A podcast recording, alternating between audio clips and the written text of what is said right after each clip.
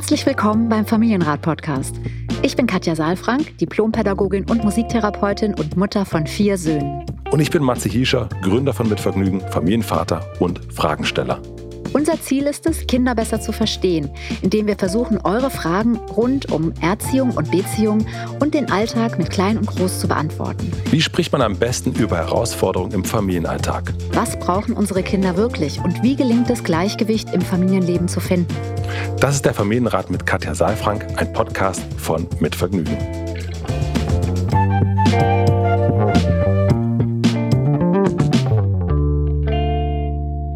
Hallo und herzlich willkommen, lieber Matze. Hallo, liebe das Katja. Das sind wir wieder. Hallo da draußen. Ich hoffe, euch ist es wärmer als mir. Mir ist nämlich gerade ein bisschen kalt, habe ich festgestellt. Irgendwie funktioniert die Heizung nicht. Ich muss. Oh nein. Ich muss in die Sonne. Ja, du, das fröstelt, ja. Naja, ist ja eigentlich, ist es gehört ja mit zur Jahreszeit dazu. Es gehört dazu, aber ja, aber es ist irgendwie, ist, ich, hab, ich, ich sitze im Studio und habe, habe so kalte Hände. Naja. Das ist fies. Und ehrlich gesagt, Heizung ist ja sowieso auch ein Thema. Ich weiß noch, im Dezember, November und Dezember hatte ich zu Hause und auch in der Praxis Themen mit der Heizung. Und ich weiß, man ist dann wirklich, ich werde crumpy. Ja. Also das ist, wenn mir kalt ist und wenn ich nicht geschlafen habe. Oder wenn ich nicht schlafen kann, dann, das sind so die zwei Sachen. Hunger ist bei dir nicht? Wird. Nö. Nee. Nö. Ich esse nicht. Ich esse nicht. Katja nee, das nicht. Nee das, das, nee, das ist einfach nicht der Punkt. Ich weiß es auch nicht, aber das kann ich gut verschieben. Ja. Das kann ich wirklich gut verschieben. Also irgendwann muss ich dann auch was essen, aber ich kann, das ist nicht, nicht mein Punkt. Mm -mm. Ich habe im Januar wieder auf Kaffee und Zucker verzichtet, also Industriezucker. Mhm. Und die ersten Tage, das war schon, sagen wir mal, interessant für meine Familie. Ja. Äh, ja. Ja, da, da ist echt merkwürdig so, wie ich so, ich so, äh, so äh, so, so nickelig. So nickelig. Mhm. Werd so, ich werde so mhm. richtig nickelig einfach.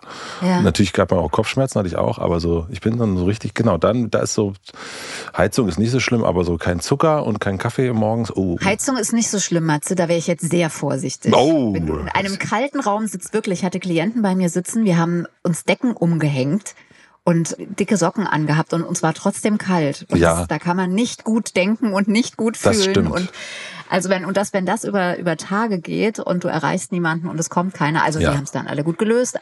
Also ich glaube, es ist es ist einfach beides. Wir wollen es gar nicht aufwerten gegeneinander. Ja. Nein, ja. also das heißt, wenn ich anfange zu zittern und umkippe, dann, dann rufst du rufst du oh Bill Diakura oh nein, an. so schlimm. Ja. Nein, gibt es niemanden schon. in deinem Team, der dir mal einen Tee bringen kann Nein, oder das so? ist, ist jetzt äh, es ist jetzt zu spät. Es ist jetzt es ist zu spät. Nein, du musst für dich sorgen.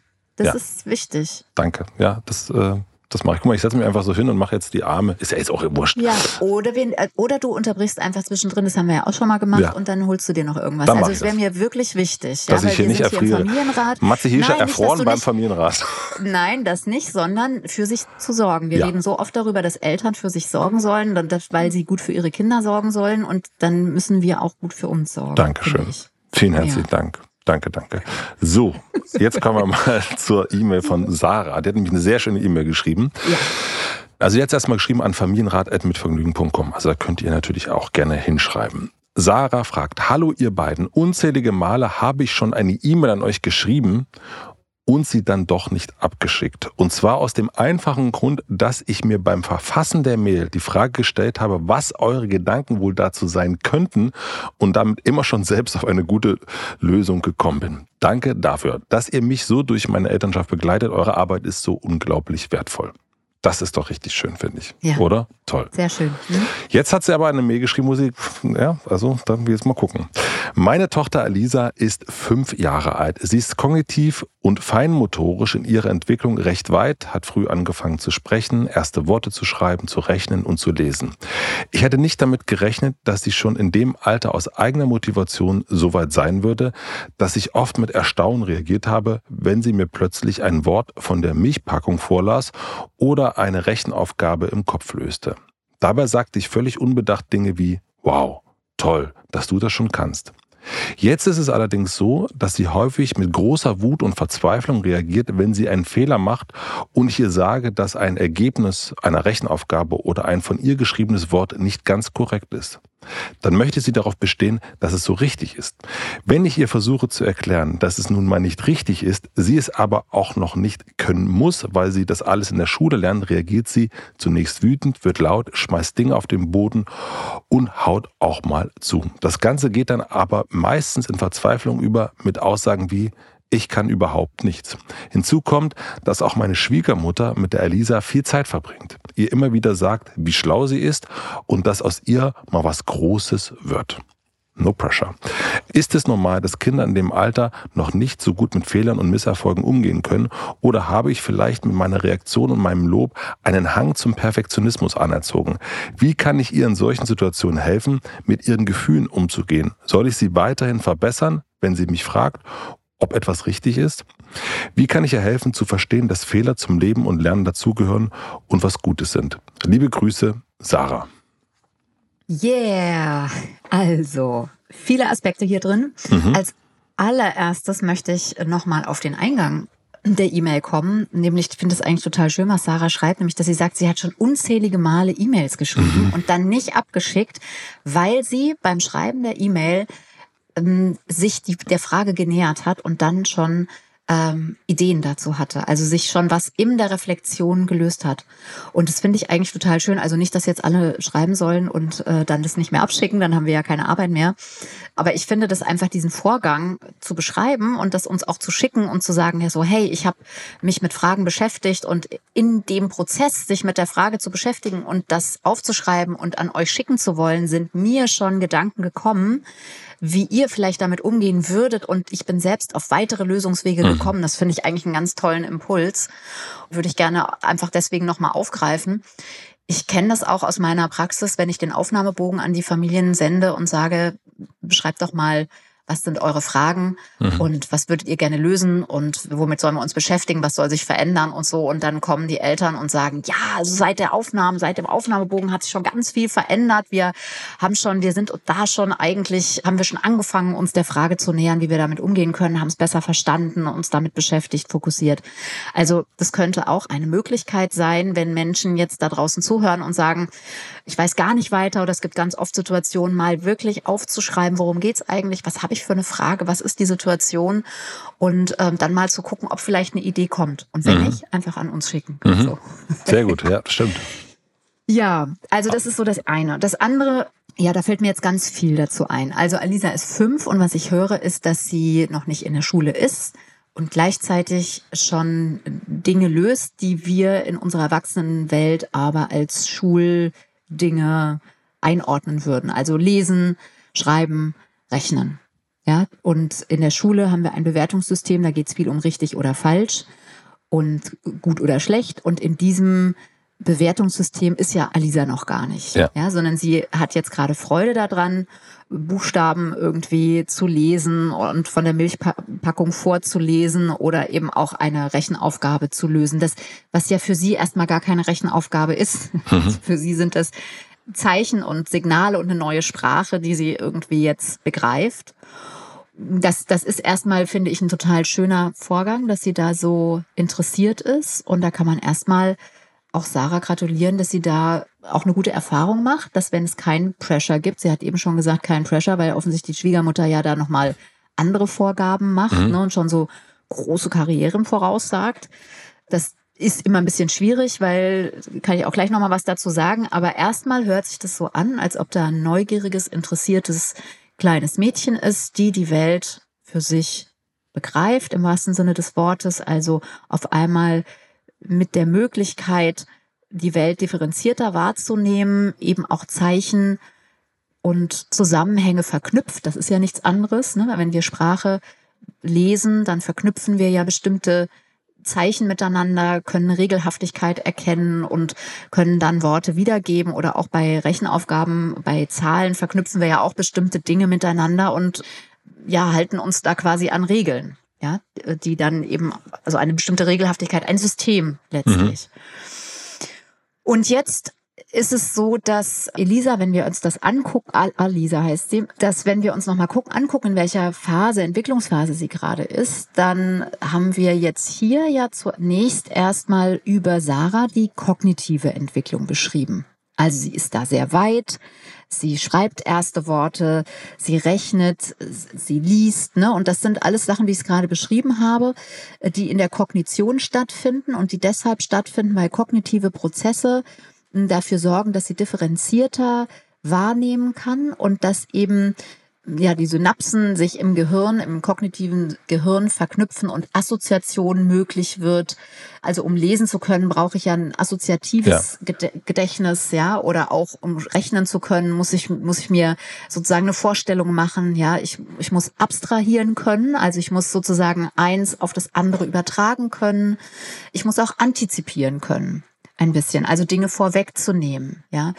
Und das sind alles Prozesse, die jetzt starten in dem Alter, das ist nämlich das Vorschulalter und die dann sich in der Schule auch vertiefen und ausbreiten, vernetzen, zusammenschließen.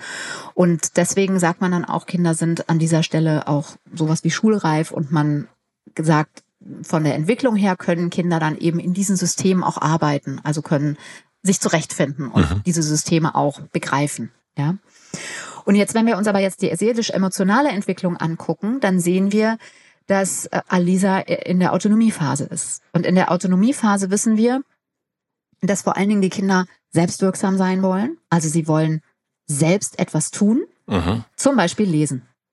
Genau, und sie tun das und sie kommen dabei auch an Frustrationen. Das hat jetzt nicht nur was mit dem Lesen zu tun. Ne? Also es kann auch sein, das kann ja vielleicht auch Sarah nochmal beobachten, wie das an anderen Stellen ist, ob das jetzt nur was mit Lesen, Schreiben, Rechnen zu tun hat oder auch es darum geht, wenn Sarah zu ihr sagt, du, wir gehen heute doch nicht auf den Spielplatz, sondern wir ähm, gehen erst morgen oder wir treffen den Freund nicht, sondern wir bleiben zu Hause. Also eine Frustration zu verarbeiten ist in diesem Alter nicht so einfach, weil die Gefühle sehr stark sind.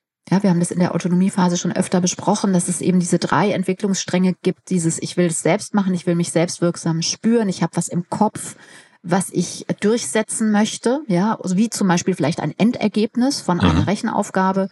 Und dann merke ich aber, das, das geht so nicht. Oder ich will auf den Spielplatz gehen und ich merke, ich muss umplanen, das geht nicht. Und dann bin ich noch sehr starr im Kopf, weil eben diese Prozesse assoziieren, antizipieren, abstrahieren noch nicht flüssig laufen. Im Übrigen bei uns Erwachsenen manchmal auch nicht, ja. Mhm. Aber bei, bei ähm, Alisa vor allen Dingen noch nicht, weil sie eben wirklich gerade am Anfang erst ist, ja. Und dann kommen aber diese Sachen aus der ähm, emotional-seelischen Entwicklung dazu, nämlich dass starke Gefühle kommen. Dann ärgert sie sich, ja, dann ist sie, wird sie wütend und muss diese Frustration verarbeiten. Und das hat eben was mit ihrer Entwicklungsphase zu tun. Also, dass, dass da diese beiden Welten aufeinander prallen quasi. Genau. Also ob das jetzt eine Rechenaufgabe ist, die nicht so ausgeht, wie sie sich das vorgestellt hat, oder ob das eine Situation ist, wo sie vielleicht umplanen muss, das ist im Grunde das Gleiche. Im Gehirn passiert das Gleiche. Sie ist frustriert. Manchmal ist es ja so, dass auch einfach Dinge nicht funktionieren. Also wenn wir zum Beispiel Sachen zusammenstecken oder wenn wir irgendwas bauen oder so, ne, dann kriegen wir im Außen sozusagen mit der Sache mit der wir uns beschäftigen, die Rückmeldung, das funktioniert gerade nicht. Dann können wir auch uns ärgern und können alles hinschmeißen. Aber manchmal ist es ja auch so, dass eben andere Leute uns eine Grenze setzen. Also sagen, wir gehen heute nicht auf den Spielplatz, ne? das sagen Eltern dann, die treffen Entscheidungen. Oder eben auch jetzt hier, wie in der Rechenaufgabe, Sarah dann sagt, es ist falsch. Mhm. Und da wäre für mich halt schon so die Frage, muss man da so drauf bestehen? Das ist falsch oder das ist richtig, ne? Und, und wie kann man da in Kontakt kommen und einfach auch diese Neugier erhalten? Also es ist ja was Spielerisches. Es geht ja gar nicht darum, ist das richtig oder falsch. Es ist ja einfach erstmal total schön, dass sie sich mit den Zahlen beschäftigt. Und dann kann man sagen, ach, lass uns mal gucken. Wir nehmen drei Streichhölzer. Ich nehme an, sie wird jetzt nicht in den hunderten Bereich reinrechnen, so dass man halt auch spielerisch irgendwie gucken kann, drei Murmeln zu nehmen oder drei Streichhölzer und dann sagen kann, wir können ja mal schauen. So, und dann geht's nicht um richtig oder falsch, sondern es geht um den Prozess. Wir machen eine klitzekleine Pause. Ich möchte euch die beiden Werbepartner vom Familienrat vorstellen. Unser erster Werbepartner ist Babyweiz. Glücklich groß werden. Mit diesem Motto begeistert Babyweiz seit über 70 Jahren neue Familien. Dabei begleiten sie euch auf der spannenden Reise der Schwangerschaft und des Elternseins. Bei uns ist das Ganze schon ein bisschen länger her, aber ich erinnere mich noch immer sehr, sehr gut an die Produkte von Babyweiz.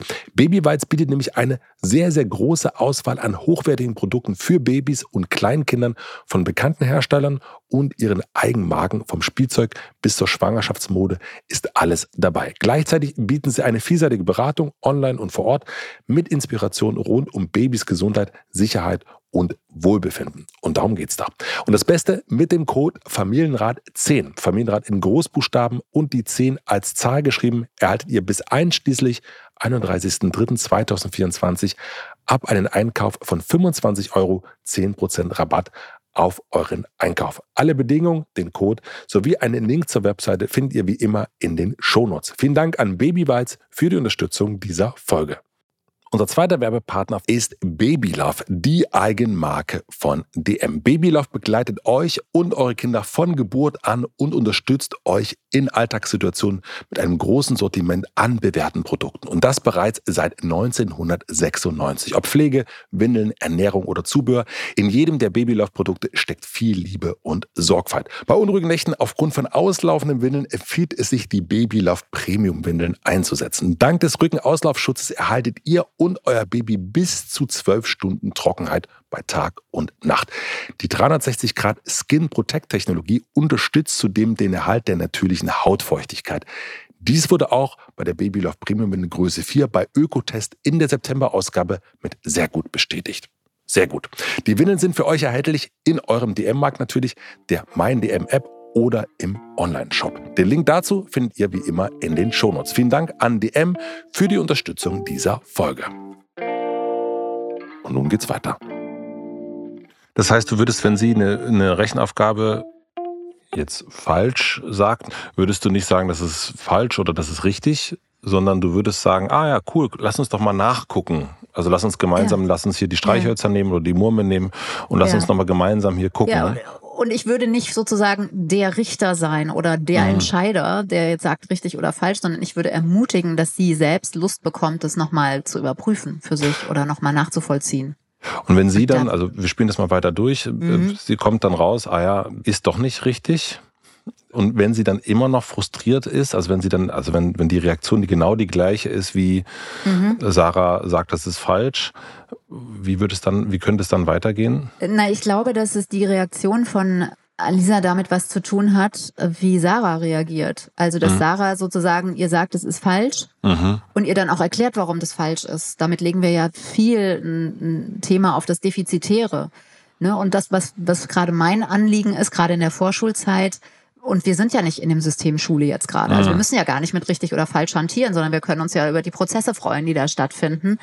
Und wenn Sarah an dieser Stelle eher ermutigen, also gar nicht so sehr mit diesen Begriffen hantiert, ist das richtig oder falsch, sondern eher ermutigt und, und sagt, schau mal, wie ist das mit den Streichhölzern oder wie mit den Murmeln, lass uns mal gemeinsam gucken.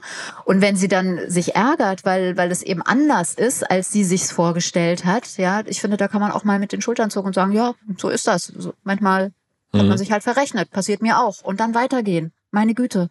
Also dem gar nicht so viel Aufmerksamkeit Nein. schenken. Mhm. Ja, genau. Würdest du denn sagen, dass diese Lob oder Kritik richtig oder falsch, diese Bewertung, ist das etwas, was man als Elternteil machen sollte oder als auch Großelternteil? Mhm.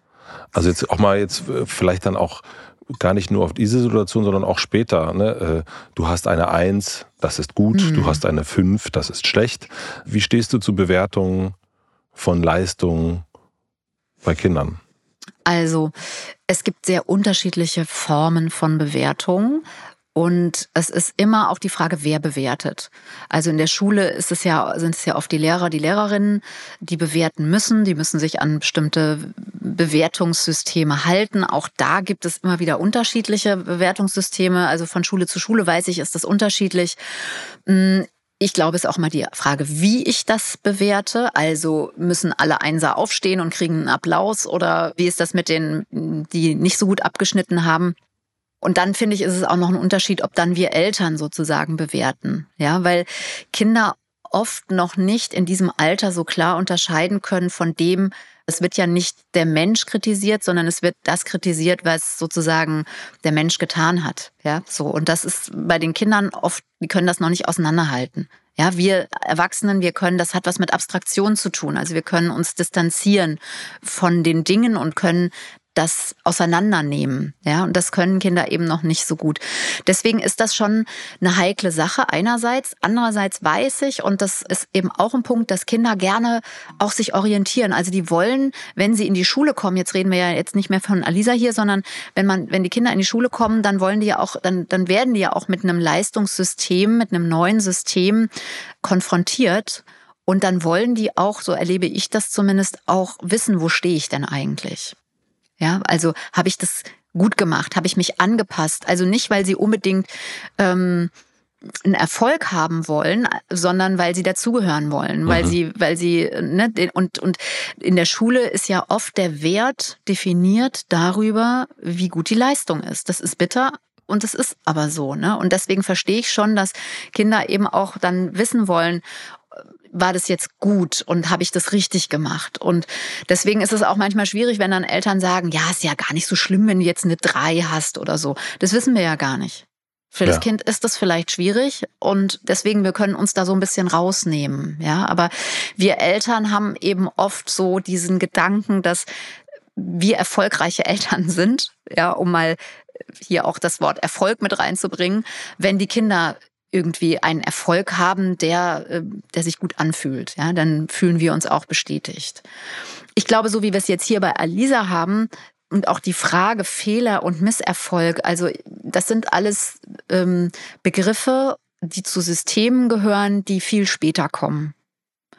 Und ich würde mir wünschen, dass wir bei den jungen oder bei den, bei den kleineren Kindern, bei den jüngeren Kindern, äh, bevor es nicht sein muss, dass man sozusagen mit diesen Kategorien auch sich beschäftigt, dass wir da eher wirklich auf den Prozess den Schwerpunkt legen und auf die Freude und auf die Neugier, weil eigentlich sind wir losgegangen und, und äh, wollen experimentieren und sind Forscher und, und sind neugierig und interessiert an der Welt. Und das ist ja auch die große Herausforderung irgendwie, wenn Kinder in dieses Schulsystem kommen, dass sie dann eben auch Interesse mhm. behalten an den Dingen, um die es geht. Und es wird eben oft über Beziehungen dann ja zerstört so ein bisschen, ne? wenn dann Menschen eben nicht so ein Feingefühl haben oder auch das ja, das also Menschen lernen über Beziehungen das ist auch der Vorteil jetzt hier bei Sarah, weil Sarah ist nicht eine Lehrerin, sondern die ist die Mutter. Und die kann einfach sich freuen mit ihrer Tochter, vielleicht weniger den Schwerpunkt auch darauf legen, dass sie das schon kann,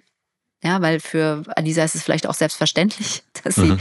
das macht. Die freut sich halt darüber, dass etwas aufgeht, so wie wir uns freuen, wenn ein Kreuzworträtsel gelöst mhm. ist, ja, weil wir einfach was auflösen konnten, weil da ein Spannungszustand ist und der löst sich auf, ja. Und nicht so sehr das auf so, ein, so eine Erfolgsschiene und natürlich mit der Schwiegermutter ist auch einfach schwierig, ne, wenn wir ständig Kinder belegen mit irgendwelchen Labeln, ja, du bist schlau, aus dir wird mal was. Was heißt das? Ja, das, so und ähm, also aus allem wird was. Sehr klar. Also wenn man Blume, Blumensamen in die Erde steckt, dann wächst eine Blume draus. Ja, die Frage ist dann nur, findet man die gut oder schlecht? Und da kommt so eine Bewertung dann rein. Ja. Sollte demnach Sarah die Großmutter bitten, das nicht mehr zu tun? Also äh, ziehst dich ja darauf, ne, dass die Oma sagt, äh, aus dir wird mal was Großes, sagt sie zu der Alisa. Also die bewertet eben äh, ihre Enkelin. Also was jetzt hier natürlich ähm, deutlich wird bei Sarah in der Mail ist, dass Alisa sich so ärgert, dass sie das auf sich bezieht. Ne? Ich kann ja gar nichts. Also ja. ist schon die Frage, warum, ähm, also gar nichts zu können, gibt's ja gar nicht. Jeder mhm. kann was. So, also das könnte man zum Beispiel antworten. Ich, ich habe ein bisschen den Eindruck, das könnte Sarah für sich nochmal überprüfen, dass sie zu viel redet. Also dass sie zu viel erklärt, dass sie zu viel redet und vielleicht braucht es gar nicht so viele Worte, sondern eben andere Worte. Mhm. Ja, und gar nicht, wie du, wie wir vorhin schon gesagt haben, auch nicht so den Schwerpunkt da drauf zu legen. Und ob sie mit der Schwiegermutter spricht, ich kann das gar nicht beurteilen, weil ich weiß so wenig darüber, verstehen die sich gut oder verstehen die sich nicht gut. Auf jeden Fall ist es erstmal schon, schon wichtig, aus ihr wird nichts Großes, sondern sie ist schon was Großes. Und ja. wenn sie das äh, sozusagen in einer Botschaft, in eine hm. Botschaft verpackt, ja, dann braucht man, also ne, no pressure. Also hm. schauen wir mal, was wird. Ja. Sie hat äh, am Ende ja geschrieben, wie kann ich ihr helfen zu verstehen, dass Fehler zum Leben und Lernen dazugehören und was Gutes sind. Da geht es ja schon so ein bisschen um die Vorbereitung auf das, was eben mal kommen wird, sozusagen. Ja. Ne? Mhm. Und eigentlich irgendwie der, der, ein guter Umgang mit Fehlern. Mhm. Ist das die Zeit, wo sie mit ihr darüber schon reden sollte? Eine kleine Suggestivfrage, Matze. Höre ich eine kleine Suggestivfrage? Also, was mir dazu einfällt, ist, dass das ja häufig so ist, ne? dass wir denken, wir müssten Kinder aufs Leben vorbereiten, indem wir die Frustrationen, die im Erwachsenen oder im, im späteren Leben folgen, schon ein bisschen vorwegnehmen und schon möglichst früh Kinder mit möglichst viel Frustration konfrontieren. Ja, und das ist aus meiner Sicht ein Irrtum, sondern Kinder brauchen gerade in diesem Alter erstmal ganz viele gute Erfahrungen mit sich, mit der Welt, mit Bestärkung, mit ihren Bezugspersonen. Und die haben sowieso schon ja Frustrationen zu verarbeiten. Wir brauchen nicht noch künstliche obendrauf zu setzen. Sarah du brauchst ihr nicht helfen zu verstehen, dass Fehler zum Leben und zum Lernen dazugehören und was Gutes sind. Das wird sie begreifen. Das ist ja eine Erkenntnis, die du, Sarah, jetzt mit deinem Alter auch sagen kannst. Und es, es gab sicherlich niemanden, der dir das vorgesagt hat und der dafür gesorgt hat, dass du es kognitiv verstanden hast, sondern das ist ja dann etwas, was wir irgendwann verstehen, dass Fehler im besten Falle eben vor allen Dingen Umwege sind.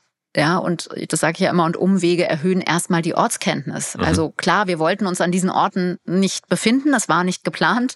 Ja, ja und, und, trotzdem, das hat ja auch ein bisschen was Philosophisches, ja, dass man wirklich Wege einfach auch geht im, im Leben. Und man kann erst in der Rückschau sagen, Mensch, der Umweg, der hat mir eigentlich was gebracht, der hat die Ortskenntnis erhöht. Ich wäre nicht derjenige, der ich jetzt bin, wenn ich nicht auch an diesen Orten gewesen wäre. Und es war kein Fehler in dem Sinne. Wenn wir das auf die Schule beziehen, dann ist es natürlich äh, so, dass es da ein System eben gibt, wo ja Menschen irgendwann mal gesagt haben, das ist richtig und das ist falsch. Und dann ist das eben auch eine Frustration, mit der man eben umgehen muss. Und ich finde, also da auch immer dann zu sagen, ja, Fehler gehören zum Leben dazu. Also ne, wenn ich eine Matheaufgabe mache und ich kriege die zum dritten Mal nicht gelöst und dann sagt jemand so, ja, aber das ist doch was Gutes. Und also, da ärgere ich mich einfach erstmal drüber, dass ich das nicht verstehe und frage mich, warum verstehe ich das nicht und bin ungeduldig mit mir selbst. Und da geht's wieder um den Prozess. Ja, also welche Strategien habe ich, um dann die Aufgabe nochmal anders zu lösen, den Mut nicht zu verlieren und so. Das sind ja ganz andere Themen, um die es dann geht. Ja, also deswegen, Sarah, bitte entspann dich. Sie muss das jetzt noch nicht lernen. Begleite sie einfach bei den Dingen, die sie im Außen sieht und verknüpft. Das ist doch herrlich. Ich glaube, dann haben wir es doch, oder? Haben wir es. Sarah, ich hoffe, du hast du hast die Antwort bekommen, die du dir erhofft hast. Ja. Und die vielleicht auch anders war, als du die dir selber gegeben hast.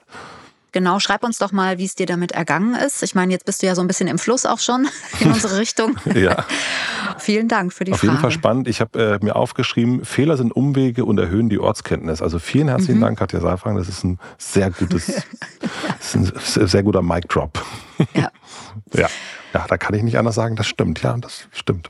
Ja, naja, ich finde, also ich habe mir das natürlich auch oft schon gesagt, weil man ist natürlich auch, ich habe ja mal dieses Waldbild, ja. ne, dieses Waldwegbild. Und ja. wenn man im Wald steht und nicht weiß, wo es weitergeht, dann ist natürlich dieser Satz so, ähm, das ist kein Fehler, sondern ein Umweg und mhm. Umwege erhöhen die Ortskenntnis. Dann denke ich so, ja, aber mir ist kalt ja.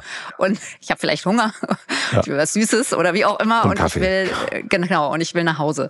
So, und dann hilft mir das nicht so. Aber ich finde, so grundsätzlich ist das eigentlich eine gute Einstellung zu sagen, ja, ein Fehler, es hat immer was mit einer Bewertung zu tun, wie ich die Perspektive sehe. Und in meinem Leben, ich bin ja ein bisschen älter als du, ist es tatsächlich so gewesen, dass es im Nachhinein für mich sich immer stimmig angefühlt hat, auch wenn es in der Situation irgendwie manchmal auch anstrengend war und dann aber zu verstehen, es war auch ein sinnvoller, es war eben mein Weg. Am Schluss ist es gar nicht mehr ein Umweg, sondern es war eben dann der Weg, um den es ging.